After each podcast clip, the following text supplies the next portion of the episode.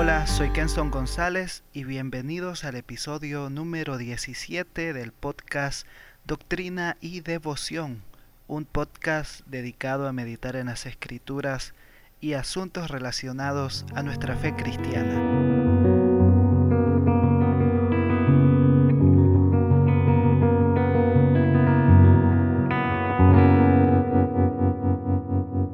¿Has escuchado alguna vez aquel adagio que dice, del dicho al hecho hay mucho trecho?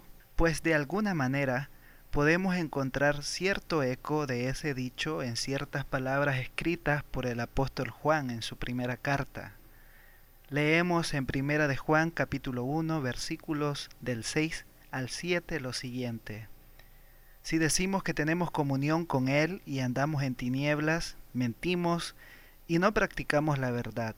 Pero si andamos en luz, como Él está en luz, tenemos comunión unos con otros, y la sangre de Jesucristo su Hijo nos limpia de todo pecado. Es un texto bastante claro, pero que es necesario considerar seriamente, ya que es muy fácil decir que seguimos a Jesús, pero igual de fácil es ir en dirección contraria a Él.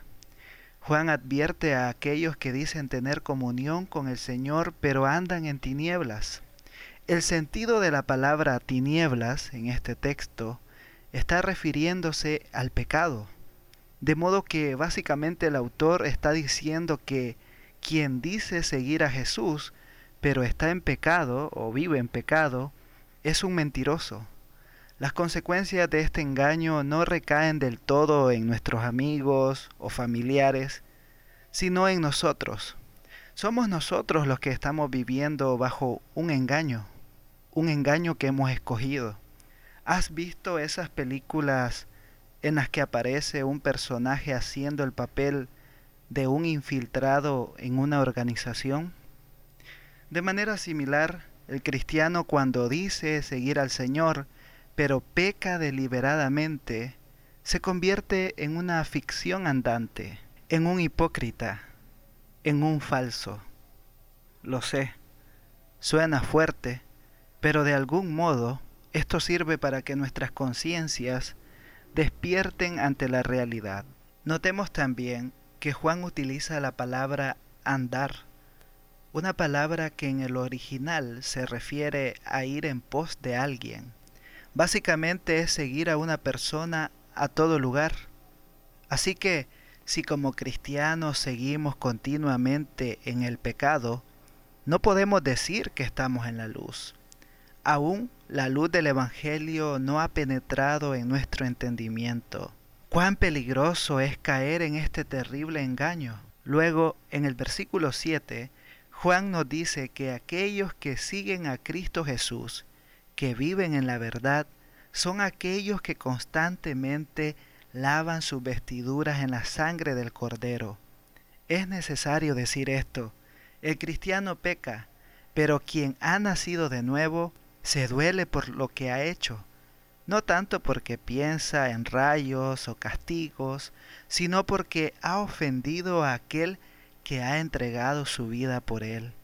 Pero no solo se duele, sino también se arrepiente de su pecado delante del Señor y ruega por gracia para abandonar todo aquello que deshonra al Dios que lo ama. Así que es lavado, es limpio por los méritos de Cristo. Cuán a menudo necesitamos venir ante el Señor y arrepentirnos de nuestro mal proceder, clamando por limpieza, gracia y fortaleza. Vivimos en una época en la que se premia el libertinaje y el pecado. Frecuentemente se invita a las personas a hacer cuanto les venga en gana, porque al fin y al cabo Dios es amor. Hermanos, cuán diabólico es utilizar el amor de Dios como justificación para realizar nuestros pecados. Es vileza, es maldad en su estado más puro. De modo que Juan en estos dos versículos nos advierte de manera implícita a reconocer hacia dónde van nuestros pasos, para quién estamos viviendo. La invitación hoy es a que vivamos para Cristo, a que andemos en la luz.